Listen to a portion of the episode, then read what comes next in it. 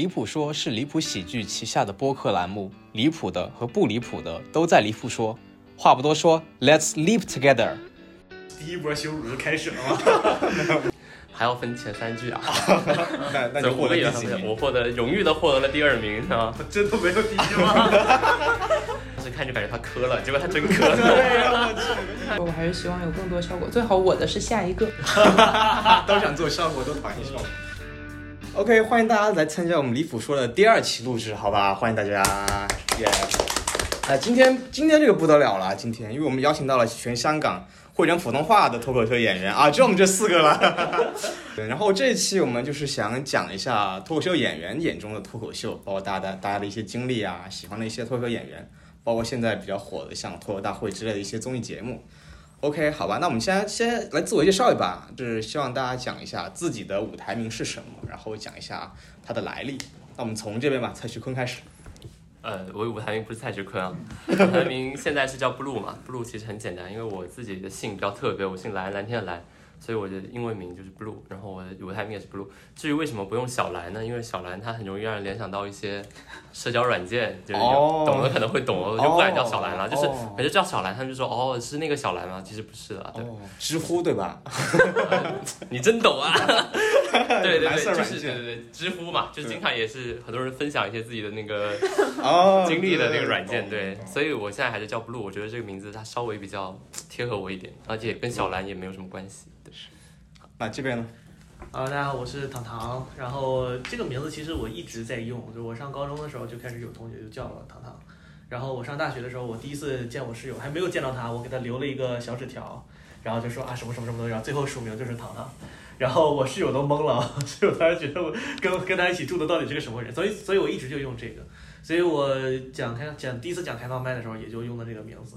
然后我还试图一开始还试图去去解释，后来他们就跟我说你也不要解释了。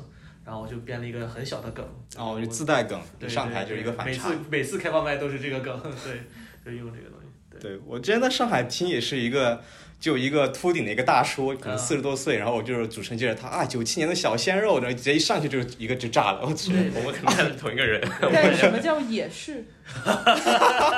也 没有啊，行，对，嗯。之前就是说，就是你一上台就是一个就是那个叫预期违背嘛。对，对嗯，但是如果你反过来，我原来讲梗就是这样，就是如果如果是你先告诉大家，就先上先先站上台，然后再告诉大家你叫大家你叫糖糖，其实这叫恐惧解释。对，行，好，大家好，我叫清寒，然后清寒是我从高中就在用的微信名，然后艺名跟笔名，所以就是为了怕麻烦。哦，所以所以笔名就是也在写东西嘛，嗯，对我学中文嘛，嗯，那有什么代表作吗？小说，《晋江网》第一波羞辱就开始了吗。怎么说呢？我就是申请研究生的时候交的作品集是我的脱口秀视频，哦，然后就过了，对吧？对，只能说是毫无创作，不能说好看，只能说好笑。行，那怪不得莫言对吧，在都会大学领了这个荣誉博士，对，是校友对吧？对然后对，然后我我真名就叫这个，啊，这这什么？所以我必须要起一个笔名，不然就大家就会呃看到我，然后第一个讲的烂梗就是我的名字。莫言？对，就就就那两个莫字吗言？不嗯言不是同一个字。哦，我天，这也太巧了，我天，完全没有想到。行，然后我叫罗多多，但其实这个名字特别傻，因为我喜欢一个球员叫就 C 罗嘛，罗纳尔多。对对对，然后我就取了这名字，就 Call me by your name 啊，哦哦，好对，然后就一直用的这个名字。啊、大家的目前脱口秀经验来说的话，是怎样的一个阶段呢？其实我自己是第一次上台是去年的九月份，对，然后但是当时呢就只讲了一两次，这样就当时感觉有被有被羞辱到，就 观众就一打一打岔，我就完全就忘忘忘词，然后在上面尬住，然后就讲了两次之后就感觉自己有点恐惧这种感觉，然后然后是去年年底，然后回香港之后又在讲了，在 Steve 那个场，也特别无语，我真的当当时本来我是第二个讲，结果第一个演员迟到，我不不得不第一个去讲，开场是吧？对对对，然后特别特别惨，然后这次回香港就对搞离谱这个东西，嗯嗯那我们的路径好像差不多，我也是去年九月份，但是我应该是在学校讲，就学校那个场子的话，嗯，怎么说呢？总共五个演员，还要分前三句啊。那那总共五个就获得，第几名？我获得荣誉的获得了第二名，是吧？真的没有第一吗？不说了，这第一的现在就不讲了，你知道吧？他就留下了一个传说，就是永远无法再击败他了。哦，那这不跟那个什么母母卡一样，那拿第一就走了。我永远无法再击败这个男人了，嗯非常的难过。然后后来我也是，就可能讲了几次吧，总共加起来可能一个手指能一个手能数完，对，嗯五五次以内。嗯，嗯，我我我就算你们俩的晚辈了嘛，哇 我是我是我是今年六月份开始讲的，对，所以说也不算请了一个脱两个脱口秀演员来，对，我就只只只讲过开放麦，我大概讲了得有十多次了吧，可能我六月份开始在大连开始讲，然后我从七月份就就开始全国巡演了，哦，对，就是全国开放麦巡演，对，然后又去了什么大理讲了一次，然后武昆汉明讲了一次，昆明没讲，昆明去看了一场，哦，然后有的地方我就是去看了，有的地方我就去讲，因为就是要做这个研究，就巡演加考察，对吧？对，然后最后一次是在珠海讲的嘛，在广州讲了两场，然后在珠海讲了一场，然后过来的这样子。对我我们那时候在珠海，我看过唐唐的表演，就完全看不出来，当时才讲了两个多月。对对，差不多完全看不出来。受到莫言老师的认可。那青海应该是我们经验最多了吧？呃，没有，我其实去年也就是九月、十月这样开始讲的，但是因为当时是机会比较多，就一直全职做了一年，就是上过开放麦跟商演，然后也给双拼做过热场，差不多就这样。对你得强调一下，这是莫老板现在是啊，对对对对 就是自己的老自己的公司，就在上个月，我创办了自己的厂牌，虽然是小股东，嗯，脱口秀的门槛就是这么低？对 是在海南吗？所以之前都一直在海南。对，一一直在海南，然后第一次出省演出就是在珠海，然后讲开放麦，讲完下个礼拜就来香港了嘛。哦，哦，所以就是你们在珠海的时候就认识了他。对我俩都是从珠海坐那个港珠澳大桥到香港嘛，哦，所以说就在珠海，我们俩正好一起讲了一次。对，嗯就是那么巧，那天晚上最炸的也就咱们俩。嗯，商业商业故事，死无对证，没有人知道。对 对，那那就是最炸的两个。是是。就第二个就是想听一下大家是如何接触到脱口秀这个东西。其实我们也知道，其实中国的脱口秀，特别大陆的，其实发展比较晚，对吧？其实也就这几年，或者再早一点点，可能就一零年那个时间才才引入过来，然后这两年就特别特别火。想听大家是什么样的契机接触到脱口秀这个东西的？那那青涵这边是？我小的时候看一周立波秀，哦，那海派清口，对对那对，个算脱口秀吗？算对，那很很早了，那个真的是 talk show 吧？我觉得就是，嗯对吧？嗯其实跟 stand up 可能还有点区别。但其实它单口的部分还是算嗯 stand up 的。当时他应该是在东方卫视那种卫视节目，对吧？，上新的。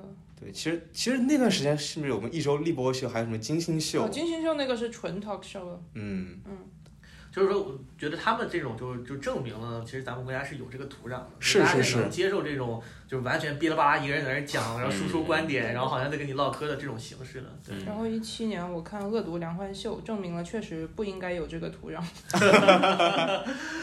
然后当时是梁欢秀的副咖 Tony Chou 是北京幽默小区的主理人，然后当时他的单口是给我比较多的影响，然后再后来就是线上节目了。嗯，那是什么？就是就是有什么契机，就觉得你脱口秀这个东西有意思，就是一直喜欢看下去，有这么一个感觉。就是比起那些奇奇怪怪的各种综艺，我还是更乐意听一个人安安静静讲事儿，然后底下观众笑。我觉得这个是就单纯对于观众来说会比较解压一点。唐老师这边，我是其实我一开始对脱口秀没有什么兴趣，我只是单纯对喜剧感兴趣，所以尤其我是东北人嘛，所以那时候我们那个小品的土壤是很深的。对，后来后来我也很喜欢啊听相声，所以就是大我对喜剧这个本身感兴趣，所以脱口秀大会一开始出来的时候，我也一直在看，但是只是说把它当成一种喜剧的形式。后来我就读博士的时候就要研究这个东西嘛，申请博士的时候就要研究这个。然后我老师问我说：“你是要研究那种就是观察式喜剧？”其实就是他就问的是你要研究脱口秀吗？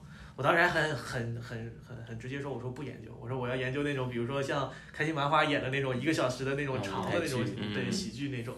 然后我就回国的时候就我因为也没有办法直接接触到这种舞台剧，我就先去接触了一下啊脱口秀，啊发现哎这个东西好有意思、哦，就最有意思就是说当时我当时我就觉得它跟人类学非常像。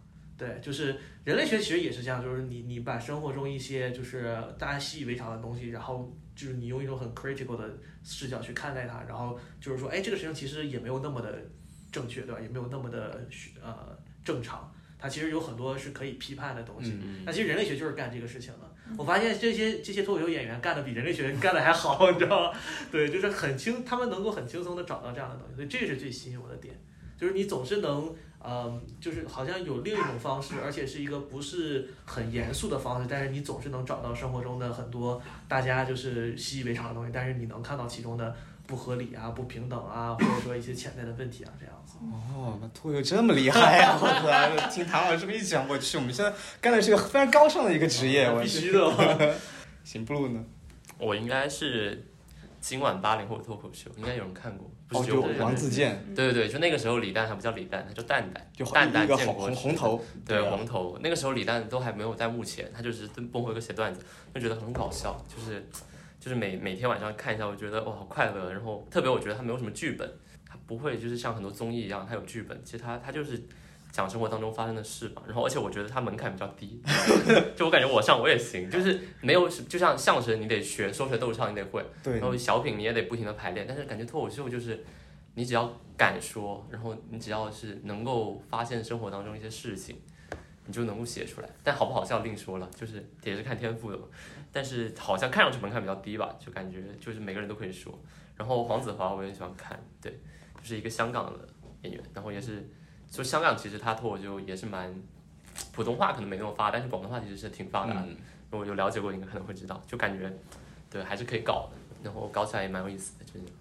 嗯，所以黄子华，所以你现在也会看黄子华，他现在应该应该也不演了吧？他隐退了已经，他已经、他已经最后一场了，我没来得及去看现场，他就已经隐退了。那可能在在我在我听说脱口秀之前他已经不讲了，对对对对，他都挺老了。哦，对我我最开始是看，我也很很俗，就是看脱口秀大会，然后有了兴趣，是当时应该是第二季快播完了，然后我那然后那个那些算法推到我这里来，对我也没有主动去了解过这个东西，我当时就是第二季那个冠军嘛。姆姆姆卡，对，就我觉得这个人怎么这么渣呀？I mean，就是他那种表现的形式，就你在其他的那些什么舞台剧啊、歌剧、相声那些，就找不到一个这个东西，就无可复制这么个东西。然后他讲的那些特别戳我的笑点，那种舞台的表现力，那种感觉，哇，这个人太有意思了。特别他还长一张，当时看就感觉他磕了，结果他真磕了，对呀，我去，一语成谶，因为他太嗨了。这个人肯定磕了，结果他真磕了，你知道吗？直接成梗了，我天。对，然后所以就是就喜欢看嘛，但是所以说讲的话，可能就是后面的一些，不包括就接触到一些脱口演员，哎，感觉哎没那么难，对吧？对，像 blue 说门槛没那么高，然后就每个人都是这样 对。对对对对，然后就上台表演这样，嗯。然后就大家有没有什么印象比较深刻的段子呢？就别人讲的，不是自己讲的，就就接触到这些。完了呀！就是你们刚说的那个男人之后，我现在只剩下沙河沙河走了走了。啊，拍肚子，沙沙沙，走了走了走了，沙沙沙走。这个东西他不会是喜欢你的幽默，吧？再见。完了，所有人脑子里只有卡姆，我梦到过。我梦到过这一段我也梦到，过，我这段我我梦到过。对，哇天啊，怎么是姆卡粉丝会了？现在都，比如就比如前几年那个杨笠的段子特别火，嗯，对，普通又自信，对对对，普通的自信，包括什么，算很出圈了吧？这个对，就很出圈。我觉得中国所有阶层都都在聊这个东西了。前前几年，因为他第一次有人找到这么一个特质，然后用两个字去概括它。嗯，但是说实在，也不是他用两个字概括的啊，对 对，他是用一句话概括对。对。嗯，而且而且你实际从技巧上分析的话，普通又那么那么普通又那么自信，它其实也不是个梗，对吧？对对他它其实是前提，对它属于属于是前提的那只是先。铺出来了。对对对。但是你也知道，就脱口秀大会一播，就特别有有那些营销号爱去截图，嗯然后拼起来，然后发。但也不也，我觉得也不一定是营销号了，就是可能就真的是这一句话戳到大家，所以这是脱口秀大脱口秀本身很有意思的一个东西嘛。就它不一，其实不一定是你想了很久的那个梗，就是很炸，但可能是你的一个前提，就是就是对你给讲出来了这个东西。嗯，因为杨笠她后面跟的那个梗是，就是班里的那些考不及格的男生，然后拎着试卷，嘿，你看我是个傻子，但那 那一段好像就没什么人记得。对对对，对，主要是大家就是就截图嘛，他也不给你前提，他就只把那句话截出来，或者就那个十五秒的小段给截出来，然后放出来。就就是前面后面其实大家大家都没看到他想讲什么东西，就只有这一个东西出圈了。嗯嗯，然后就说到表演脱口秀嘛，就刚刚我们聊看脱口秀，就是自己表演的时候，就是哎有什么契机，就是突然想上台演一下这种感觉，有这么有这么那个那个瞬间吗？还是怎么说？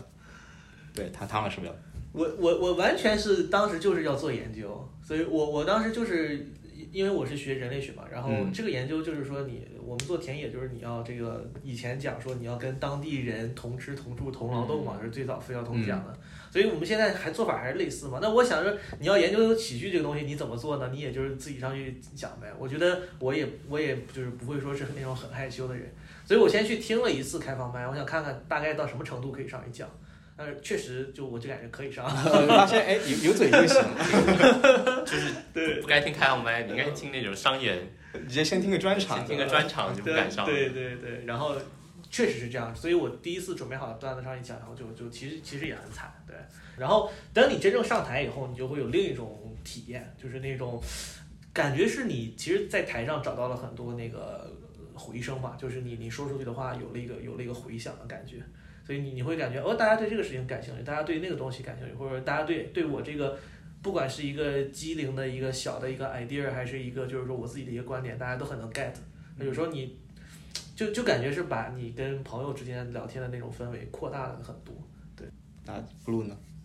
啊，我其实是就去年我们学校其实是有一个脱口秀比赛，嗯对，然后我就被找上了，因为他们找不到人参加，这么惨呢？他们五个人都要凑，对对对，五个人都要凑，其实是按图索骥的吗？啊，可能就是我朋友圈经常发我去看上脱口秀，然后那个就哎你想讲吗？那我说讲也不是不行，因为我本身也不是很畏惧舞台嘛，对我属于那种就是比较表演型的人格，就是我喜欢上台，所以我说可以讲呗。但确实第一次的时候，我感觉我写的笑点都没人笑，就是我自己在那个稿子上还写括号，这里停顿，这里这里会有 这里会有笑声，要停顿这样笑声。那摁等着没人笑，那就算了，继续讲。后来我我我觉得大每个人都会就越讲越快，就是你发那个点没笑，你就马上想要接到下一个地方去，就越讲越快，越讲越快，就让大家看不出来这是个笑点，其实大家知道这是个笑点，只是不好笑而已。就是没办法了。但是你、嗯你已经硬着头皮要讲了，你就只能一直讲下去，然后越讲越快，越讲越快。其实第一次我感觉大家效果可能都都应该没那么好。哦不，我第一次上的是商演，哇，哎哎，哎这不没有，会，就是去年九月，当时黄西巡到海口，然后我们去看了专场，互动的时候我才知道海口会有线下的俱乐部，嗯我就说我去看一看，要是他们不怎么样的话，我就嗯让我去点化他们，然后我过去看了，我可以上了，然后我就跟老板说说那个下一次让我上嘛，老板说可是下一次是商演，我说没事儿，你看完你就会觉得要让我上了，然后我就上，所以第一次给你钱了吗？没，哦，已经一年了，现在还没 老板好，草率啊！哎，这就是为什么我们组了新的厂牌呀。那你们不会也要继续拖欠工资吧？啊，那不至于，我们现在还接不到商业。现在还没有任何一个演员，除了老板没有演员。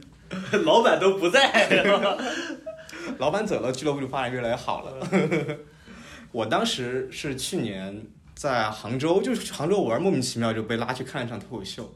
然后当时就 David 就是一个大学生的一个演员，就讲得特别好。就艾明就他就很他那种海外的经历，然后他自己成长的经历，我觉得跟我很像。然后我特别喜欢他，我就后台要他微信。然后他说他在负责一个开放麦，然后在上海就是幕布，然后他让我就如果有兴趣的话，就把稿子交给他，然后就让我上。对，然后然后我就开始讲了。对，然后我，对，然后幕布就没了，后来就 被你讲黄了。也不是说一直在讲吧，反正就是看的比较多，然后有机会还想讲一下这。等一下，你在上海讲了幕布，幕布黄了，然后麦克风也停摆很久了吧？完了，要不离谱，你先别上了。了。离谱哎，离谱迟到死在我手里。行，然后我觉得大家现在还记得第一次表演的时候讲那些段子吗？或者说当时的那些效果怎么样？啊 不愿意回想。我当时，我当时，我第一次写稿讲的，其实我第一次就已经讲我的那个同性恋的段子了，当然是没有后面的，只讲了那个女女同性恋的那个部分。嗯啊，所以就那其实那一段还是挺炸的，所以我下来以后，他们其实鼓励我了，就是说哦这一段还蛮有节奏的。哦，但之前我就是这一段的前面我讲大概就是说，呃，就是我的这个专业嘛，就是说就是说别人别人都是什么说啊，比如说学金融的啊，那他就会说啊，就是就是个什么算术的，或者说是学什么的，他就会学什么的，然后说学人类学的，就是也不知道是干嘛的，反正就是工作的。对，反正就是陪别人聊天，然后就能赚钱的，嗯 然后就就靠了一个这样的一个小小的这个三陪的梗嘛。嗯然后后来就说那个就就就就吐槽，就是也不是吐槽，就其实就是嘲讽，就是脱脱口秀演员不赚钱，啊，就讲了这么一个段子。然后后面就想说，啊，然后因为我后面接了那个同性恋的段子嘛，就是讲她女同性恋最后结果找了男朋友嘛，所以我就说现在为什么研究同性恋呢？啊，不，现在为什么研究脱口秀演员呢？就是因为他们没有没有钱这个事儿很稳定，知道吧？就就这样这样的一个段子。所以当时效果如何呢？还很炸。就其实第一次真的还挺好的，说实在的，嗯对，就是啊、但是就是前面那些，我后来就意识到，就即使观众有一点点的笑声，那就也是一个非常不好的东西，就是嗯呃没有什么意思。但嗯是但是后来我就把那个同性恋的段子就就发展了很多嘛，确实在之前那些演员也帮我啊、给了很多建议，做了很多修改，所以那个就变成了一个比较完整的段子。就顺便想问一下，就是脱口秀演员这里面同性恋这个比例高吗？就是你接触的这些。这我还真不知道。哦，就他们只是很会写同性恋的稿子，嗯，但不一定是。我觉得他们现在写稿的方式就是，嗯，怎么说？他会他会有意识的带一点这种东西，尤其比如说，比如说我上去讲说那个，呃，我开场会讲说那个嗯大哥听是一个下面一个很可爱的演员上台，然后眼然后眼睛蹭就亮了，然后我上台以后，大哥就骂了这死娘炮，对吧？然后我后面不就又接，我很有意识的就会接一个接一个附加的梗，当然这个事儿是绝对没有发生过的，嗯，但如果是正常演，他就会接说，就是，但是更可怕的是，下一次另外又有一次有一个大哥，对吧？就是在我上台以后，他眼睛蹭就亮了。其实这你本来就是在暗示大哥是个同性恋嘛，对吧？就暗示这个事情，所以其实大家是有意识的在加这些东西的，我觉得。嗯，因为大家知道这么讲出来会好笑。对对对。那 blue 呢？还记得第一次讲脱口秀的感觉吗？就是我当时看脱口秀，我很有我很有意识的在我稿子里加了 callback，就我就是从写的第一个字开始，我就想我一定要 call 这个，然后就摁 call，你知道吗？就我不知道大家会不会有那种错觉，就是你你只要稿子里面有 callback，它就是一个成熟的稿子。哦，我觉得这个人对对专业，就觉得就很专专业。我当时把我的稿子上把我能想到的技巧全用上了，什么 callback，什么反转，我全给他用上了。就你不管它好不好笑，但它很结构很完整，你知道吗？技巧很对，娴技巧很娴熟，纯是技巧。对，全是技巧，没有感情，你知道吗？内容一点都不好笑，但是很有很有技巧。所以拿第二名嘛也还行，对吧？可能第一就是是只有感情，太有感没有技巧。情，太有感情，第一名就是磕了，你知道吗第？一名太有感情了。嗯，行。对，然后我当时我讲了一些地域的东西，因为我四川的嘛，然后我讲各种讲四川跟重庆，重庆跟四川，嗯我讲的特别多，大家就反响特别好，都喜欢听这些东西。其实我当时想就就是想用四川跟重庆的关系比喻广东跟香港的关系，结果过渡到香港那儿，大家就开始 尬了，就没人笑，可能不好笑。然后当时就是有一个，我记得当时有个贵州的观众打了一个岔，然后我一下子全部就忘完了后面的词，然后就稀里糊涂下去。就是打岔之前还行，就他他一打岔我就慌了，但前前面的效果还行。我第一次效果之所以还行，是因为呃我当时讲我本科在马来西亚，然后碰到的一些事儿，比如说回国了之后，家长会让你展示马来语之类的，就是笑点其实在后面，就是他们逼我展示的那些，但我不知道为什么，就观众全笑在前面。我说我在马来西亚上学，然后底下炸了。怎么马来西亚是哪儿？这场子好，这场子对 对，场子文盲专场。这就跟那个上次上次我讲那个留学生学英语嘛，然后就找一句第一句学说嘿我操 man 嘛，嗯，然后底下炸底底下就是疯狂鼓掌，我当时懵了，你知道吗？对，因为梗在后面嘛。对对对对对，我当时想是不是我太文盲了？呃，教大家学英语。嗯那就是大家演过这些演出之后，就是到现在还比较难忘的东西，难忘的事儿吧，可能就是说比较冷场啊、炸场或者一些意想不到的一些经历，会有吗？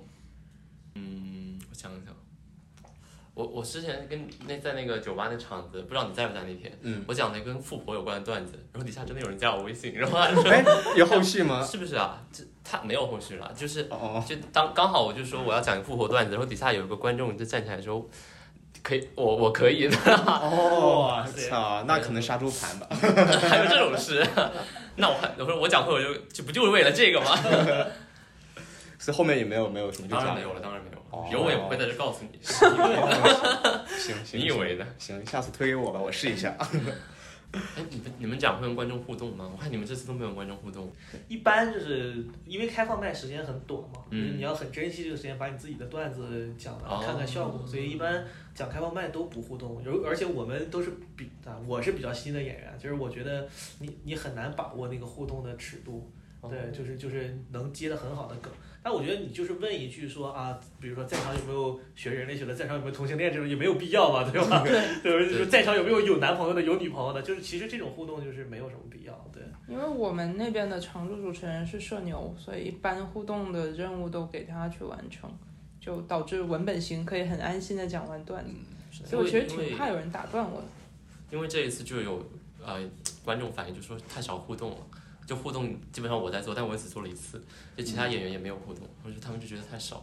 这观众怎么这是被什么培养起来的这个习惯他们？是可能看线下之前的时候，他们可能就会多一点互动这样子。一般就是演员都不会给太多互动真的吗对，一一演员给互动就说明这个演员好像就是忘词儿了，或者说对对有点出状况了对。对，就他如果他是用互动来把场子搞热的话，其实就是就说明他的段子不太行。其实对，所以一般我开外卖的主持他就会说嘛，说嗯今天我是主持，所以我来跟大家互动。但是之后就是大家就不要跟演员再互动了。对，一般他都会说的很明白的。对，嗯但其实你之后可以互动稍微多一点，主嗯持可以互动一圈儿。我们那时候他们主持有的为了因为开放麦演员不确定嘛，有时候多，有时候少，有时候就四个演员主持主持半个小时，拖时间？挨个互动了。所以就是主持人这个东西，他是一直是一个人吗？还是说其实都可以轮着来啊？可以啊，就是尤其是开放麦，它其实试验性跟练习的那个性质会比较强，所以实际上谁想主持都可以嗯去，就是把必要的任务完成，就交代一下规则，然后稍微热一热场，给演员一个准备的时间，然后串起来就好。对，因为因为一般你听几场以后，你就明很明确的知道主持的那些基本的梗了，就是什么可以拍照，不可以摄像，啊然后开始摆 pose，可以拍照，嗯，可以拍照，就等观众给你拍照嘛啊。对，然然后后想笑就笑，不想笑就鼓掌，这种。羞辱他那种嗯，对，嗯然后还有那个就是我们演员的段子都是辛辛苦苦从网上抄的啊，所以大家千万不要录像，对吧？啊，就就全国统一。然后还有那个一上来就问说，我我想看一下今我有多少人是第一次看我们线下演出的，然后嗯啪啪很多就，所以你们看我们脱口秀是没有什么回头客的。哇，啊就跟一模一样。我我看到感觉每一场都是这些，我天！熟悉这段是不是得掐掉？我天，我就把所有全国的看这个主持的梗给跑掉了。没事，我自己主持的时候我也这么讲。对每个人都这样。所以一般你就是我看很多地方他现在报开放麦，就是说你如果你听你演过三四次以上的，你可以选择报主持，对，嗯你可以选择报主持人。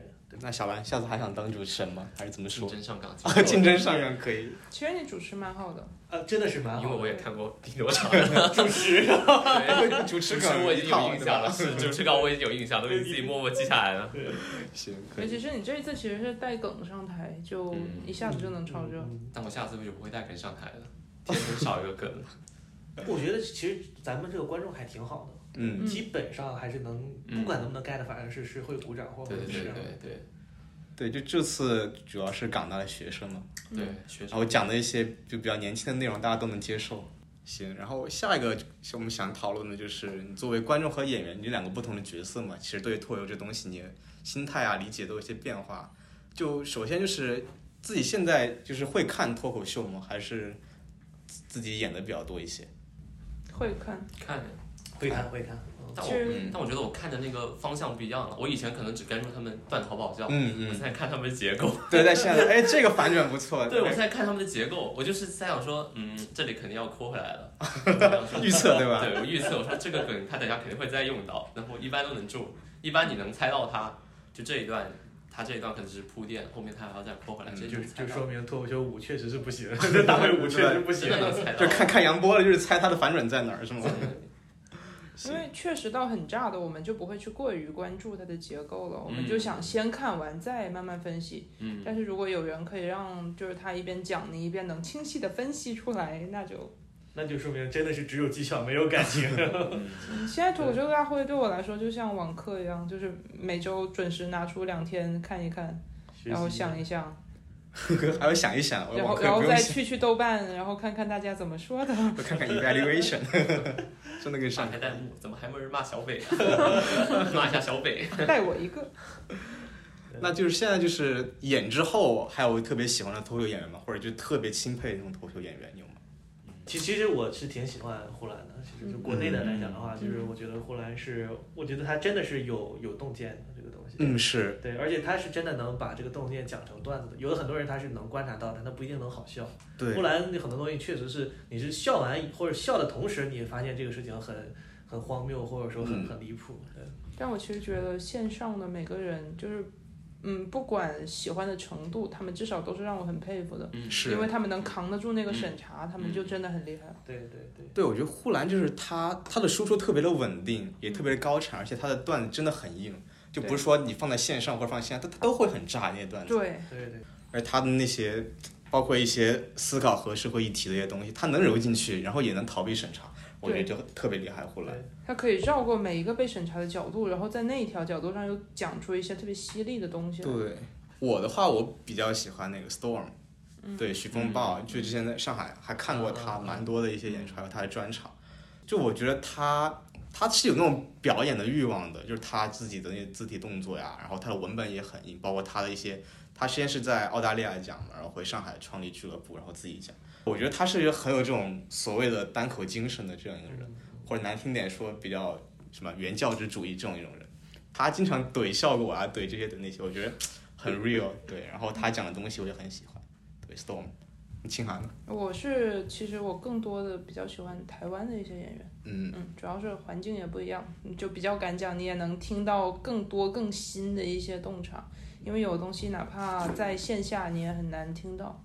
嗯，那能推荐几个台湾的脱口秀演员？呃，政治不正确的话，呃，我我比较推荐 Jim，就陈建平，嗯，他蛮厉害的，就非常地域，然后也会讲一些非常政治性的笑话，但是，嗯但是每次都会让你觉得作为女性有被冒犯到，但是他好好笑啊，所以这次先算了。我感觉外国的，那我说下外国的。好啊好啊没有看过那个，我看一下他的名字，安东尼·杰斯尼克，哦，就讲地狱笑话那折个。寿孽，嗯他一直在试探人类的底线，你知道吗？他就先试探一下观众的底线，然后一层一层往下扒。嗯，就他也是 one liner 嘛，对对对，那个，但他的杨他的 one liner 明显就比杨波那个要成熟很多。对，就是杨波已经搞成冷笑话大全对了，但有可能是审查机制的问题，嗯，就是他明显是在往地狱梗的方向走。嗯，但是跟观众承接受程度有关系吧，我觉得。就他的段子翻译成中文，在港大讲可能也不行。那个港大都不能讲。对对对，我觉得港大是不能讲。港大上次有观众说都不能讲台湾那个段子呢。哦，对，大家的接受程度是不一样那。下次不能让他来买票了。接受程度是不不行，他投了他投了我最好笑，让他来。这样吗？他填的问卷是下次一定不会来。是吗？对对呃，笑死。对，安东尼，对，安东尼·杰斯尼克，其实不管是做地狱还是做 one liner，你都很难绕过他。对对对，他一定一定要看他的，对就是太太顶了。对他其实感觉是打破那种政治正确，就是你越要政治正确，老子就越不那个，我就越反政治正确，嗯就把你讲地狱啊，讲那些东西。不知道杀了多少个孩子了，他已经。对对对，我看过那个，天。可怕。嗯，哎，其实说到这儿，就是脱口大会有个演员叫小佳，对吧？就是他自己身体有一些缺陷的，就是嗯大家看他的时候，会不会有一种感觉，就是哎呀，我感觉如果我笑的话，我有一种愧疚感那种感觉。去年其实有，因为他去年水平还没有那么高，嗯对对对。所以你会在纠结你是应该笑一下，还是去更多的关注他身体的部分。但是今年的话，我发现他开始玩地狱笑话之后，就变得更好笑了。嗯，就尤其是突围赛那那一段的，你可以吗？那一段，我也是之前看的时候，我就就看到他的时候，我不也不说什么偏见，就是我不想看，就我觉得是，对对对，我我我也有就我，我特意把那段跳过，对对对，我感觉就是嗯，这很难讲，就是说，就心里有一种那种芥蒂的你感觉。你们都都这么有同情心的吗？就是我我我我笑也好，不笑也好，那我干脆不看了。对对对对我直接放过自己了，我就不看他们了。因为他本身不管是步伐还是就是口齿，对，都会给人一点理解困难。对对对对，所以你需要付出更多精力去关注他的笑的话，成本会变高，有时候没有那么想看。哦对，有的看他太累了，我觉得。但他今年是真的好笑，对我看了他那个你可以吗的那嗯场，还有就是什么去公司公司面试，就大家以为是他的他是这个公司对设置的第一道考验。但其实 抛却他的就是一些身体上的问题，他很多观点也是非常好笑的，就比如说。呃，面带微笑的听着闹钟声醒来那一段，对，我觉得还是需要这这这样一些视觉的，就大家平常接触不到这样。必须就像那个黑灯灯黑灯嗯，对，就是需要这种视角。对不，然你平时根本没机会听到他们的声音。嗯，是我我之前在上海就碰碰在碰到过黑灯的线下演出，啊，对，也超级炸。他说开盲盒，自己开盲盒，哦他说自己他说开什么都是盲盒，特别好笑。就大家觉得就是如何如何衡量一个段子的好与坏，就是有没有什么一个自己的一套体系或者标准，还是就是看观众的这个反馈。我现在 来，人类学博士，没有啊，真的，我觉得我的创作还是一个很很初期的阶段，所以说嗯大部分时候就是很多时候还是为了好笑而好笑。嗯，对。但是我现在会有意识的，我觉得我现在有点进入第二个阶段，就是有意识的给自己的段子上价值。嗯 对，所以我我我，所以我现在那套同性恋的段子，我就在试图再去把它破掉，我在在想办法再在后面追一段去把它，因为前面那段就整个都是还是利用人们对同性恋的呃多多少少的偏见或者说是刻板印象去讲的。总体来说没有好与坏，就是说你还是大家要笑，或者说要要要进入到这样的一个氛围是比较重要的。嗯但是确实啊、嗯比如说你你是靠那种暴力的那种，就是一个一个黄段子把把大家逗笑，或者说是是一一一种那个就是完全的嘲讽，或者说是那种就是嘲笑别人的这个这个这个这个，比如说比如说你们说小佳这种，其实就就好像是我们现在某种意义上我们更文明了嘛，对吧？所以我们嗯不会去啊、公开的嘲笑这个人他的身体的残缺。但是你想想，如果你是一个很就是在在小学或者在初中的时候，我们也多多少少干过类似的事情了。说这个人他他老是考最后一名，或者说怎么样，你还是会多多少少去去嘲笑他的嘛，嗯其实是同样的。但只是我们现在把这种嘲笑就转给了那些呃同性恋呀，其实我觉得就是转给了同性恋嘛承受了太多。对吧？我觉得就是大家就感觉就是嘲笑同性恋是没有问题的嘛，对吧？就是就是你们又不是说身体上缺陷缺点什么东西，哎哎他其实哎哎哎是说哪哪方面有缺陷？对，就就感觉大家就就是把这种这种这种东西，就是嘲笑的这个部分，就是合理的可以被嘲笑的部分转嫁给了同性恋这方面，嗯所以你不会说我在台上讲一个嘲嘲讽那个残疾人的段子，他会觉得哇。这怎么可以笑呢？对吧？我可我可是那个很有同情心的，我可是很正义的人。但是我现在讲一个，就是说同性恋是怎么被歧视的，或者说同性恋因为他是同性恋，他遭受了什么什么样的东西，哎，他我觉得哎好好笑，对吧？哎，就是这样。所以所以我觉得就是可能在这方面上还是有一些评判的余地的，就是说嗯我们到底是啊、呃在是在嘲笑，还是是真的是通过笑来解构，或者说来破掉一些东西。我们嗯土话讲就是破掉一些东西，可能这这是有的。再一个比较高级一点的话，就是我觉得就是完全从幽默的角度上讲，就是我说为什么喜欢呼兰的段子，嗯就是你真的是有观察、有洞见以后，你用一个很巧妙的方式回击了生活生活的当中的这些潜藏的暴力也好呀、潜藏的不平等、不合理啊这些东西。那我觉得这个巧妙的回击是是很高级的一种一种梗吧。嗯，就是它既有幽默又有观点，然后它结构上也比较完整。对，嗯它就变得有好想讲学术术语，啊 什么？他就好有这个 performativity，你懂吗？哦，就是好有这种这种行动力，就是虽然你是在说一个东西，虽然你是一个文本，虽然就是一句话，但这句话本身非常有力量，它达到了一种甚至有一种改变某些东西的嗯力量，所以这个这个本身是我觉得是最有价值的。嗯，哇，这感觉像 lecture 一样，我天，同一个文本，开始做哎笔记了，performativity，开始做笔记了。我觉得特别像喜欢呼兰，就是这一季某一期的那个，就是说了这么多，其实什么都没说，就像发生了这么多，也什么都没发生。对，嗯哦，但他其实这种东西也是他有点追求要上个价值。对我觉得它它那个是放在最后一但是它我记得上价值其实上的很巧妙，就是你能感觉到它的层面上升了，但与此同时，它还是讽刺的色彩。它嗯，并它并不是说像别的上价值那样，呃，说了这么多，其实我还是巴拉巴拉巴拉的。嗯就我我不太喜欢那样的上价值式收尾。但我觉得他其实我我更喜欢的是他那种，比如说他说那个钱都升华了，或者说那个躺有躺的价值，嗯啊躺有躺的糖的价格，卷有卷的价格。嗯其实这些就是我说的，它其实是一种回击嘛。对，嗯其实他说升华的时候，他有很多个双关。那这个升华本身，它就跟我们今天讲的说升华到正能量啊啊什么的，其实它本身就是一种一种一种一种回击嘛，对吧？嗯然后像他说糖有糖的价格，卷有卷的价格，其实它就是为很多人，为什么很多人说它是互联网嘴替啊或者什么，其实它就是为很多人找到了一个回击的一个方式嘛，找到了一个一个出口嘛。就是大家会有那个立场，但是说不出这种。对对，就是大家都在纠结，但是大家都找不到到底要怎么去回击这件事情。嗯对但我觉得很很很扯的一个事情就是，最终这个事情竟然交给脱口秀来做，对吧？就是对面对生活给我们带来的种种的各种各样的问题，然后我们最终是求求助于脱口秀，对吧？从脱口秀里面找嘴替，我觉得这就是为什么其实以现在被前是给小品来做多，。我觉得对，对以前这种是给小品做的，是给赵本山来做的。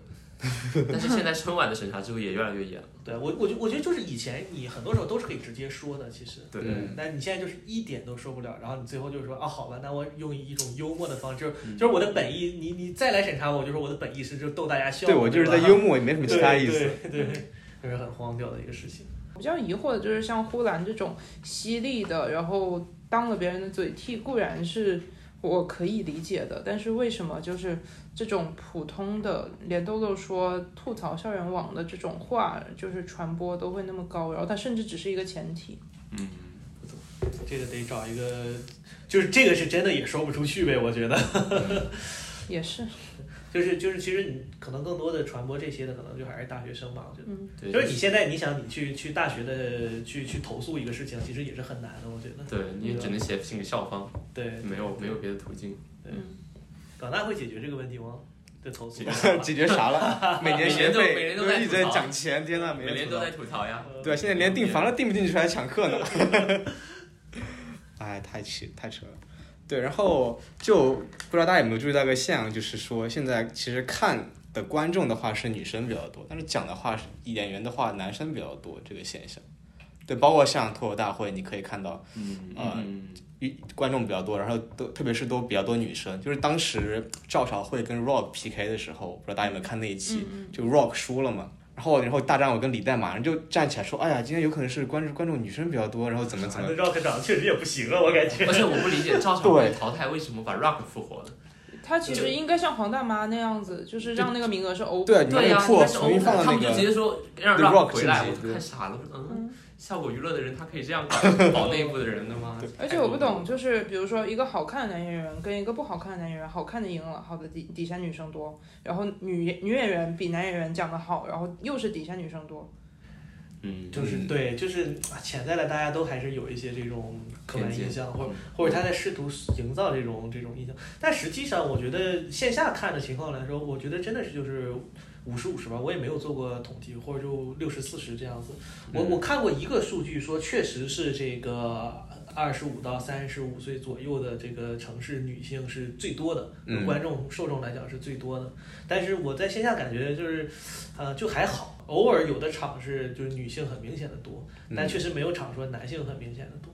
演员的话，我觉得现在也就也没做过也没做过统计吧，但我我现在感觉也就是四六或者可对可能到到可能是脱口秀大会对反而是男生比较多。对对对看线下其实都有，基本上每场都有男有女，还比较因为就刚才我们讲的那个问题，就是我就说最好笑的段子就是最好用的段子就是同性恋嘛，嗯其次就是女生吐槽男性的段子，现在是特别好用，对，就是 政治正确了，是？对，就就是就是你在台下看所有的就是只要是女生上去，她讲的好不好笑都另说，就是她只要是讲她男朋友怎么样，或者说主要是吐槽男性怎么样啊，就是各种身边的男性、男同事、男老板，反正总总之吐槽男性的就就特别底下就至少是个掌声，或者至少是一个灯起个哄啊，就哎至少是一个灯，对，所以说所以说现在我觉得很多女生会会去会站上台去说，对，但我自己体感是开放麦的时候，观众男女比例差不多，但是一旦到商演以及专场的话，就是女生会多，然后男生大部分是被女朋友带过来的。对，嗯，嗯，男生的这个有意思。男生抠嘛，男生总觉得老子比上面那个好笑，经常就是问，就是是男方请的还是女生请的，然后如果 A A 他们都要嘲笑一番，你知道吗？必须要男人 AA 也给钱必须得男人给钱，只要是 A 不 A 就就会问那个男生是不是上海人或者之类的，上海男人。就如果是男生请的也不行，男生请他就会说是那个，就是啊，就只能来带来看场脱口秀了嘛，就是、哦。就是就是在在手机上搜，就是说那个最便宜的。对，一百多块钱能够在上海快花三个小时什么啊对对对对反正这个底一定是得哎嘲笑一番，一定是要说男生抠。对对对，那那那清涵就是说，你觉得这个行业它对于女性来说有这样一种壁垒，或者是有种先天的一种不利吗？嗯，就自己的感觉啊我体感啦，嗯就是一个女生站到台上的时候，呃，首先观众第一反应就是她自嘲的笑话肯定会少，嗯嗯就除非她是有那种你一眼看得出来的缺陷，比如说身材啊，或者口音啊，或者什么东西的，否则她其实提及自自嘲的会比较少。但是男演员的话，同样是第一次上台，他们其实会更敢于做一些自嘲的笑话。嗯嗯，然后还有就是，我不知道为什么大家会有一个印象，就女生站上来就下意识觉得她不会有前面的好笑，但是是有这种刻板印象的吗？是有的，就是呃，我们一些男观众会这么觉得，但是其实就我观察，如果都是第一次上台的话，女生的文本其实会更细腻。男男生就觉得你给我老子笑 老子这个就是那笑死你们准备了。会更丰富，我觉得他们 他们会想很多，写很多东西，就是男生有些可能稿子没写明白，对就是他胆子够大，是不知道嗯对其实我觉得胆量可能真的是男生会比较勇敢，男生我不知道是不是脸皮可能会比较厚一点，其实我脸皮不厚，但对我真是觉得，就是我们现在都讲这个女性主义思想嘛，其实嗯就是在脱口秀这件事上是能显示的非常明显的。因为脱口秀我们讲就是说，你要先挖掘一个自己的情绪嘛，难怪爬纯嗯你挖挖掘一个嘛。嗯其实最容易有这些情绪的就是就是就是女性，其实嗯女性是特别容易找到这些情绪的，嗯所以你就我就突然能够感觉到很多之前学的东西，就真的是在脱口秀里面是有体现的 对。但而且而且确实是，所以那天那天那个演员，就是我前我前面那个演员，他读稿会的时候我不就说了嘛，就是因为我看他那个视频嘛，我说就长得还挺好看的嘛，对，嗯我讲那些，我说你去讲厕所的段子，就是估计不太行。就是这反而不是一种反差，就大家会有很强的预设说，哦，就是他会来讲一些，呃其他的各种各样的段子都可以，但如果你去讲那些屎尿屁的段子的话，就会会很糟糕。其实，但如果是一个男生上来讲的话，大家会宽容度非常高。其实，对对，就其实对女演员形象要求也会更高。对，那那比如说就是一同样是一个长相很好看的一个男演员，他去讲那些所谓的屎尿屁的段子的话，那你觉得这个反差会成立吗？也不会那么成立，但是要比一个女性漂亮的女性去讲要好很多。对，嗯对，其实就看庞博他在台上说他喜欢看小姐姐跳舞，然后你你看底下被骂了多少，然后还有孟川说那个就是他做微博审查员的那一期，他说社区福利就就暗示就是黄片那些嘛，嗯就其实也蛮多女观众在骂他，就觉得形象会崩塌了那种。就其实对形象好的，不管男女演员了，其实大家要求都还蛮高的。嗯，哇，我跟你说这个东西，哎，脱口秀这个确实还是有天赋之一说的啊，就是你徐志胜必须对。嗯我最早讲讲段子的时候，就是我也觉得我自己长得不好看嘛，头也比较秃嘛，然后我就一开始就是也用这些段子来吐槽自己，后来发现根本不好用，就是大家还是觉得你长得太好看了，不以至于你不能讲这种段子。我现在看久了就觉得唐老师眉清目秀 就对呀、这不是跟那个徐志胜现在他们也说长得帅是一样的吗？我我是看过徐志胜线下的，那时候他还没火嘛。嗯然后嗯，看一帧直播，这个也太搞笑了，对，这一看就肯定会更搞笑，对吧？刚出来的时候，哇，这个人也太好笑了吧，就这个我也可以的好吗？这个太夸张了，天赋异禀，你知道哦，吗？我认识了一个成都演员，在单立人的比赛，就当时徐志胜也是没上线上，对对对他都进到半决赛，他也很强。然后徐志胜在他前一个出场，他当时心态爆炸退赛了。退赛了，真的太夸张了。他讲那个，他也是讲色盲那个段子，哇，对对对。何德何能，我居然可以在这种地方看到徐志胜，嗯，但是没火还，就就真真的是有这个，真的真的是有天分地区，我觉得。嗯，不是？那大家觉得这种天分是因为说脱口秀进入到中国之后，或者说中国这种相声啊、小品，就可能他有时候会用卖丑啊或自嘲这东西，所以你会有一种哦，这个人长得不好看，那他在幽默方面是有这个天分的，是是因为这样的原因吗？还是说就是因为他长得不好看，所以我觉得好笑？我觉得是因为他长得不好看，所以他很多东西就会成立。因为因为你脱口秀其实，当然现在我们有很多其他的视角讲法了，比如说像呼兰那种讲法，但大部分线下的想法还是说你从一个自身的弱者的视角去去切入嘛。你总是说你是你是被老板 PUA 的那个，你是被男生这个怎么怎么样的那个，你是呃反正遇到了什么不公平的事儿，或者看到什么不合理的事情，你总是这样的一个弱者的角色，所以你越是那个形象上在在这个社会中处于一个劣势的地位的形象，你就越占便宜，因为你这个形象就越成立。对吧？你长得越帅，然后戴的是那种特别豪华的名表，然后怎么样穿的西装革履的上台，你就越不成立这项。你站上去讲说，哎，我就特别讲一段地铁的段子，说谁信呢？我都觉得，我看你我就觉得你是开玛莎拉蒂过来的，我对吧？就他就是有这样的东西。对嗯，那这种的话，相当于这种主动示弱的话，就可以赢得这个红利，是这种感觉吗？就是我是觉得，就是外貌没那么优越的人，他讲负面情绪的段子会让人更可信。嗯，对对对，那这会那这会是一种不公平，大家觉得说你长得帅的，那你就会有更高的要求，对你有更高的期望。那你为什么非得做脱口秀呢？你去做你有你有优势的场所就好，你非要在一个就是你你没这个优势，然后你还要说别人有优势，那你不有病吗？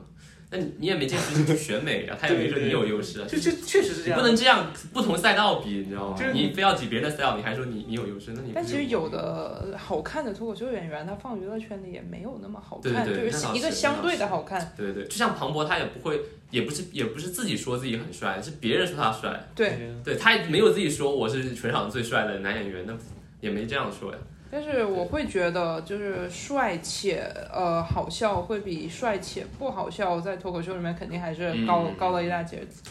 你好像在说姜子浩，对，先讽刺姜子浩是吧？姜子浩线下我没听过，他线下好不好笑呢？我不知道。线下我觉得他有点摆烂的态度，嗯，我就听过他一次我也听过，一次，反正我我那一场观众都觉得他是那场最不好笑。哎呦，他就是我上次听线下，就是他去年就第一场被淘汰那个段子，嗯哎，就是全是内部梗，你知道吧？我看了不止一次了他了，哎。是是哪一次可能都都有点差强人意的感觉。嗯，他他应该讲讲粤语应该比较可以，他讲广东人对吧？他是广东那对个我知道他是广东，但我没听过他讲粤语。？OK，那我们就是聊很多关于脱口大会的东西，就我们也哎硬蹭一下热度吧，咱们就。对，就是脱口大会从一到五嘛，其实可以看到就是这个声誉和评分它是一个往下走的一个趋势的，就大家觉得说脱口大大会这个东西，它到底是不是适合来比？就是对脱口秀来说的话，我觉得这个东西，首先它评分应该不是一直往下降吧，它应该是是是武将的应该是三是最好的，对。是对应该脱口秀三是往上再往下对对，三是最好。我觉得，哎呀，这个东西怎么说呢？我觉得它确实对对脱中国脱口秀这个行业这个产业来说，嗯嗯，因为是其实是功德无量的，对吧？是是是，你你我我们做研做也不用做研究了，听听他们讲的是这样，你从一七年到一九年，其实中国就是从大概三四家脱口秀俱乐部就涨到了二百多家，嗯，对，到到到到一九年到二零年、二一年到现在是。二一年最多，然后二二年现在稍微有点降下来，因为因为很多风控啊嗯什么东西它已经演不了这种情况，所以你你不得不说脱口秀大会三至少就是前三四吧，二三四吧，我觉得。嗯一的时候其实没那么大的对对一影响对没有热度完全没有热度一不成一很烂。对，所以所以确实是起到了很大效果，而且他，我当时 两年前好像就听到那个有这样的说，就当时就李诞大概就说，就是我们在培养喜剧人口嘛，嗯其实一直在在说这个，咱们访谈的时候就在说这个东西，我觉得确实这个所谓的喜剧人口，就是所谓的有稍微有素质的观众，或者稍微有能够理解脱口秀是什么的观众的这个这个这个基础是嗯，大了非常多的。嗯，对吧？你你可能放到几年前，你去去线下讲开放麦，或者就大家都不理解你开放麦凭什么收了钱还不好笑，对吧？对吧你让我买了饮料还不好笑，对吧？那现在大家能接受这个东西，然后或者说啊去商演，大家能接受，就是说我是一半儿是来说你逗我笑，一半儿是我可能听听观点或者听听这种叙述的感觉。因为我因为我真的去听过线下的相声，啊，那可真是太炸了！你脱口秀你完全真的吗我没对对真的听过真的，对我还是在哪儿听的呢？我是在内蒙古包头听了一场，呃，因为我正好有朋友，他他就是那边小学员那种感觉，哦也不是很专业的，就是就是学了大概一两年这样子，然后有一两个是就是专业的，可能德云社撤出来的这种这种这种演员。我一场演下来，你真的是从头炸到尾儿，你知道吗？就真的是特别炸，而且他们所有的梗你都能猜到，就这么但但就是很就是好笑，对啊，有传统的段子，有新段子。他们我还看他们演那个小红帽、灰太狼，就是就是就是灰大，他说不对，灰就是就小红帽和那个大灰狼，灰太狼，灰太了，就是就是就是他就是他就其实就是很老套的那种，就是说就是说啊，我们需要去演这个节目啦，所以说那个啊，你来扮演灰太嗯大灰狼，我扮演小红帽，然后就他就一次次出错嘛，就是很很传统的这种喜剧结构，就是很渣，就是很，所以说你要真的是为了笑，其实你真的是不用去听脱口秀的。但是就是因为脱口秀大会嗯这个线上的这种传播，培培养了非常大的一个一一个一个观众的基础，或者说一个观众的基础的品味，就大家只认为这个东西就是这样子的，嗯啊，我觉得这个是给了很大的容错的，其实，对。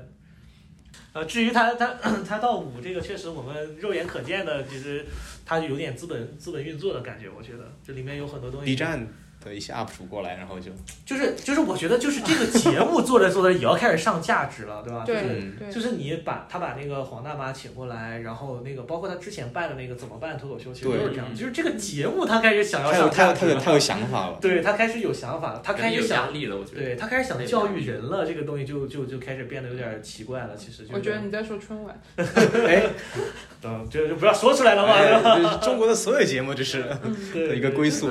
对，所以他他第三季的时候，其实为什么到顶峰，就是因为第三季的时候大家积累了很多东西，然后也会搞这个东西了，所有东西都话题度也都会搞了，然后他他办起来了，但是他第四、第五季他觉得他开始有使命感了，嗯，他觉得哦我是那个领行业领军了，而不是说我是那个小学生了，对吧？所以所以他他要上很多价值，我就觉得很多东西就大家不那么接受了。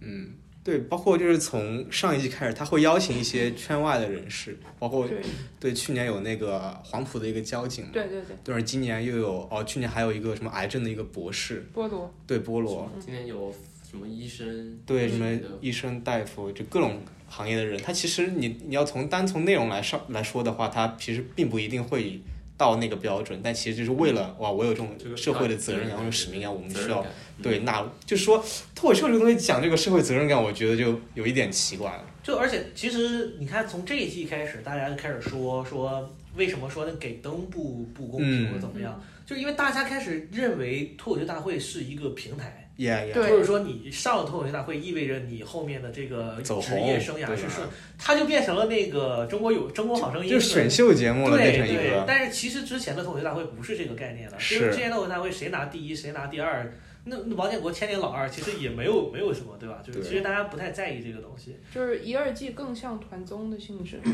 但是这个东西它真的出圈了之后，哪怕是一轮游的，就是只进过突围赛的选手，他也会有很多附加的商业价值。嗯，对因为是这样子，就是纯线下的没那么出名的演员的话，专场这是可以说的吗？我要开始说那个收入了。嗯嗯，就是专场的话，大概就是，但是一旦你上过突围赛或者你挂上过效果的名字的话，你就是，对吧？对对对。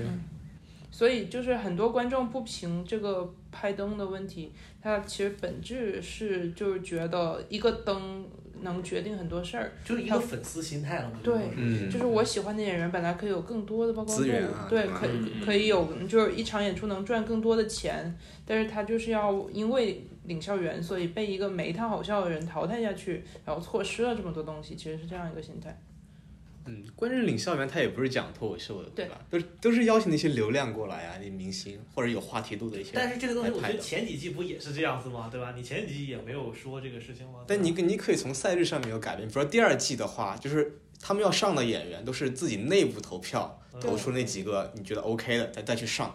嗯然后三个领校园是在你的总票数上可以加十五票，不是说两个拍的你就晋级，两个拍的你就淘汰。他们其实就是观众来控制这个票数的，所以那一季的话，我觉得内容上实打实的就是有质量。对他不会消耗那些演员，他首先是你有那个选题，你去参加开放麦，嗯然后再从开放麦决定谁是可以上节目的。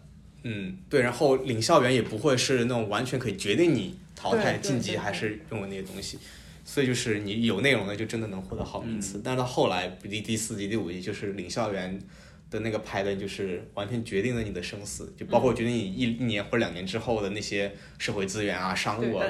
感觉效果就是它一方面就是让脱口秀这个东西进入大家视野啊，成为大家一个比如说茶余饭后或者大家就是能够参与的东西。另一方面，可能资本化就带来很多弊端。嗯，中国需不需要更多的效果，还是说不需要效果这个问题？那你说效果是什么？你这里面指的？就是就单单纯从脱口秀它这样一个公司来讲，或者它是一个文化娱娱乐的这个公司来讲，我们需不需要另一个效果来跟它抗衡，还是说咱们就不需要效果？脱口秀不需要一个效果？我觉得从事实层面看，还是肯定是需要的嘛。就是你至少需要有溢价嘛。就是你你如果没有这些呃线上的这个这个这个演出的话，对你其实脱口秀还是还是没有普及出去。你看丹尼人多少年，嗯。就是没出来啊，嗯。对吧？但是丹尼尔其实跟效果前后脚成立，大概差个一两、嗯。两三年，好像是成立的，对吧？你你就这么多年过去了，而且在北京一样是没有什么名气，后来还不得是靠那个喜喜剧大赛，喜剧大赛把这个这个这个这个这个出圈了，对。对对，所以所以你这个事实就是你你现在必须需要这种线上的这种模式去去去做。嗯虽然虽然就开始有这种原教主教原教旨主义，对吧？就是就是说啊，有就跟当就跟那个搞那个摇摇滚乐的那个月月下是一样的嘛。嗯很多人就说啊，这个东西怎么能线上比呢？对吧？这个这怎么能摇滚乐怎么能去参加比赛呢？对吧？那你最后不还是去了就是不一样了，去了对然后搞了以后，大家对摇滚乐的认知也不一样了。这就是可能我觉得就是新一代的中国的年轻人必须要用这种方式来接受。就像你嗯当年九十年代摇滚乐火的时候，你你就是大家就线下就就是耳耳相传或者怎么样，就是能普及起来，就是能全国火起来。那时候那 CD 盗版啊什么的，你就是能到处去去去去拿，到处去找，到处去买。大家就是能讨论起来，就就跟中国有嘻哈一样的。对其实对对，我可能之后也会像中国有嘻哈一样多很多竞品，也说不定。嗯，对，也不一定嘛。就爱奇艺有过，虽然虽然那玩意儿不好笑？就很多都想跟风做线上的，脱口秀。对，然后哦包括一些卫视的脱口秀竞演节目，并不是没有。对啊就是没出圈。呃，湖湖南卫视去年年底开始筹备一个哦，我知道。新春的那找我个是吗，了青青春开放麦，什么？他找我来说没，我没选到我。就 是就是是他们是这样，找一个大学生，优秀的大学对生，哦一定要是名牌大学的，你知道吗？对湖南卫视怎么老搞这种事情青春啊？开放麦还是什么对那个东西，那嗯那个是是就是一个是从学校找，另一个是从厂牌找，嗯就是问有没有推荐的。对对然后那个时候编导找到我们老板，然后那个我们老板推我，然后他说呃都还行，但是要男生。哦，我想起来，确实我知道有一个演员是是去过的，好像是，嗯，嗯，啊，这就不说名字了，就是，对，但是那个就纯纯上价值，对看了，这种就感觉跟很正能量的，是啊，很正能量的。嗯然后今年年初的时候，就春节前后，这个节目又找到我们老板说找编剧，然后说还是要男的，没有没有没有，呃 编编剧倒是不限了。你这个编剧就是给他写稿，对我我我说那凭什么要选手的时候不要我，然后你还要让男人讲我的稿子？导演是怎么讲啊？我的天，同性恋笑话吗？就是你你看我之前讲那个，就是就是那个男生半夜三点半给我女朋友打电话那个段子，嗯这个段子本身就不是发生在我女朋友身上的，嗯它就发生在我一个朋友身上的。嗯，但我觉得这个事儿必须要讲，我就发现特别难讲。对，就是我发现你作为一个男生很难把这个段子讲出来，所以他们就脱口秀这个东西，你真的是必须得很很从自身出发的一些东西在里面。嗯，对，所以为什么我们看脱口秀大会上别的那些就是其他赛道的，呃 UP 主也好，医生也好，看他们的段子，就是在不好笑的同时还会有点降气，就是因为是编剧团队改出来的，对对对对，就是结构是很严谨的结构，你也知道到那个梗该笑了，但是就是降气很重。是就就你就感觉你能猜到是谁对谁给他写的那种感觉，很个人色彩很很鲜鲜明。但但我觉得有一个，我我我不知道是中国的特色还是就是国外也是这样的，就是说我们我现在看到的是很多都是就是 part time，就是兼职的是就是线下来看的话，嗯很多人都是就是比如说我我家就是在在哪哪哪，对吧？我我也不会说我想到处去跑。其实专业的脱口秀、职业的脱口秀演员，现在有的那些他就是到处跑嘛。嗯比如说我是在上海的演员，嗯我会去去昆明住两个月，或者去北京住两个月，然后这两个月我就是跟这边就也也可能是这边的厂牌老板找好他了，给他钱都安排好了，过来你住里这住两个月，然后他就在这演，这是职业的。但是大部分我们现在演员都是都是兼职的，但对他来说这个东西他很喜欢，呃或许也能赚点钱，但更多的来说是一个业余爱好。对对吧？那这其实就很好，那这就我们就不涉及到什么资本运作呀、什么什么商业呀、什么，其实你不涉及到这些东西了，对吧？它它就是需要一个场地，需要有人来听，然后他自己把自己的一些故事或一些想法讲出来，而且是有一个稍微有一点点这种就是系统化的东西来指导他怎么去讲，怎么去破解这个东西，怎么去解构它，就是这套东西。那我觉得这个是我最感兴趣的东西。我觉得就是大家至少在用这种方式去去表达自己的生活，去去呈现自己的生活。嗯，那这个是线上你永远你也解决不了的问题，永远也也也达不到的效果。对对啊，就是就非常我就是当时当时看完南瓜的那个段子之后，我觉得非常好笑，而且我也能 get 到他的那种心态。嗯，但明显领笑员就完全是从一种怎么你的生活是这样呢？或者就是说完全就是无法与他产生共鸣，你知道我我看着非常心痛啊！我就说。对对对，就是说，哎，那你明年再拿个什么跑单王再来讲脱口秀，呃，就金头盔，对对，我就觉得！哦，真的以为世界上有金头盔啊！对对对，我觉得，哎呀，就这种很难产生共鸣，包括对领校园，对，对，但我网上有个观点说，他们知道这两个人就是不适合当演唱员，故意找的，就是为了热度。对，那不那不那小鹿把那个拉红桑说了，那不也也为了热度吗？那单纯就为了热度。就为了红已经不择手段了 就是那个很明显剧本的痕迹了。是，然后把它再复马活回来，对马？上热搜，然后赚两波热度。是对嗯，然后再淘汰。对啊，还有今年就有很多内部梗啊，嗯，尤其的多，就是由去年开始就开始离婚、喝酒这些，今年对今年就太多了。嗯那程璐就讲了两年的领导梗了，对，没得讲。说两句，领导上来说两句。所以你现在去豆瓣看的话，很多人都在讨论，就是不是全职的生活让这些演员已经失去素材。我我觉得一定程度上是这样对，时时间也太短了吧？我觉得关键创作周期很短，就是真的是每个人只能讲五分钟脱口秀，但他就是只能讲不讲能讲多了了是吗？就没了多了就没啊没对。对每个人只能讲。就对，其实线上有个坏处是你讲过之后，你现在就没法讲了呀，对吧？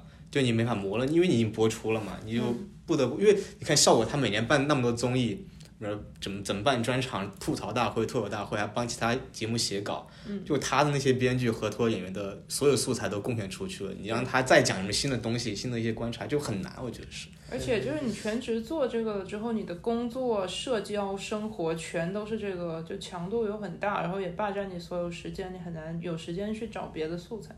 对，但我觉得这这是效果的员工的问题，不是全职脱口秀演员的问题。对，是因为他们有这样太大的这种 workload 或者挤压，对他们私人生活的挤压，导致生活真的就是喝酒，只是只是他们的他们的只是喝酒的时候在想想梗，对吧？内部梗了，已经变成。就是尤其是你算一算，今年脱口秀大会播出的前期跟怎么办的后期是叠上的，嗯，对就，录制时间是八月那那一段，然，后就两头跑，所以就有人骂那那几个两头跑的摆烂，但其实没办法，强度这么大，真的，嗯就是我们真正创作，你就知道这个段子非常难写的，是，你能在生活中找出一个事儿来都很难，我觉得。对，嗯，对。那此外就是我想问，就是需不需要更多的效果出来？因为我觉得是，嗯，更多的效果出来，可能就会挤压到更多脱口秀演员他们的一些素材和精力，就让他们创作出更少的优质的内容。其实我我是比较 follow Storm 徐的那一套的原教旨的，就我觉得评判一个脱口秀演员的好坏，就是看他的专场，就专场数量、专场内容、专场质量，而不是说去拿一个什么 title。对，我觉得是上太多的相声节目，确实会不利于保护自己的羽毛，这种感觉，遍地是大龙，短暂又辉煌。短暂也也不太辉煌。其实现在，对，对，就是还是我觉得啊、你有点儿就是怎么说呢？你有点过于把脱口秀这个东西，就是认为它还是有一些啊、既定的东西的。嗯，就好像也还是拿摇滚举例子，当年还是说啊，你作为一个 rocker 对吧？作为一个这个摇滚乐手，你一定要怎么怎么样，怎么怎么样。但实际上，我觉得很多东西也没有那个必要嘛，对吧？就是脱口秀，你你看在你站在什么样的视角上去说中国还需不需要更多的效果，对吧？你作为观众的视角上，也许就认为是需要的啊。你作为演员的视角上，你去可能你去问问有一些现在还挣扎在那个温饱线的那种全职演员或者怎么样，他可能认为也需要，对吧？嗯对，然后那，可能有一些就是像我刚才说的兼职演员，他可能觉得无所谓，对吧？对反正我就是在这个这个厂牌讲，或者说比如说昆明两家，或者说是那个海南就一家或者两家。嗯我我我是一个海南的这个公务员，或者我是一个海南的老师，嗯我想讲脱口秀，我就是在这两家讲，我还能怎么样？我还能出去。干嘛干嘛干嘛？除非我真的就是超级有天赋那种，嗯所以从不同人的角度看，他可能就是就是不一样。嗯我觉得也不是说就是那有的演员他被拉去这个消磨了很多的时间，然后就也没有精力去搞专场，或者说就只能是写一些烂段子，那就就有剩下的演员会去写专场，比如嗯教主六个专场，对吧？对，然后放，然后全部放到网上，放了两个是吧？教主是放了一个还是两个？好像是。天生有意思而已。呃对对对啊，反正 Storm 放了两个至少。对对对，就是就是就会有人去干那件事情嘛。嗯这有的人上节目就有有人在在在在坚持这种东西，所以嗯对于演员本身来说，我觉得没什么。对于这个这个行业的生态来说，那就是得有的就是得有，嗯然后还有一些人做其他的事情。嗯对对于观众来说，我觉得就是无所谓。观众就是哎，好我笑好笑就行。看就行，好笑就行。对啊，但是观众确实就是在这些好梗烂梗的不断的这个过程中，他就在培养自己的这个口味嘛。对对对对，但就对对，我我非常赞同，就是观众看的多了，那他的那个审美，包括他的一些标准，他也会有有所优化。但就是说，如果你是效果他独就是一家独大，然后垄断这个行业，他就会告诉观众，我们效果认为的标准就是你们的标准，就以至于观众就是评判所有脱口秀都是按照效果那套标准来评判。对我现在看到有人衡量一段就是非脱口秀大会的表演。衡量的量化标准是灯，对，我愣住了，就这是一段四灯的表演，有没有可能那段表演放到线上它播不出去？呃，这我觉得这也就是怎么说正常吧，就是一个过渡阶段嘛，嗯，将来还是会有改变的，对，嗯，将来就像月下一项就办不下去了。我我觉得就是你就是现你这个比如说好声音办了这么多期，嗯，大家也不是说我现在还是在以说四转来来 来判断这个歌手的水平，对吧？对，嗯，慢慢大家就会发现这个事情的。但不管怎么样，作为俱乐部合伙人来说，我还是希望有更多效果，最好我的是下一个。都想做效果，都讨厌效果。行，那我们离谱也做下一个效果吧，香港效果。嗯，已已经是了，香港根本就没有，没有对手，你笑死，香港哪有对手啊？行，然后来搞一个港，就是真人秀是吧？离谱真人秀，对，离谱脱口秀大会啊，四转四拍四个灯。OK，我觉得今天内容都聊的差不多，大家还有什么想说的吗？或者，就希望大家还是来看线下吧。虽然线线上这么这么火热，但其实线下真的是有很多不一样的东西。我觉得，嗯，对，你在线下听跟线上听其实完全不一样。对，对。那我们这一期就录到这里吧，特别感谢三位的参加，谢谢。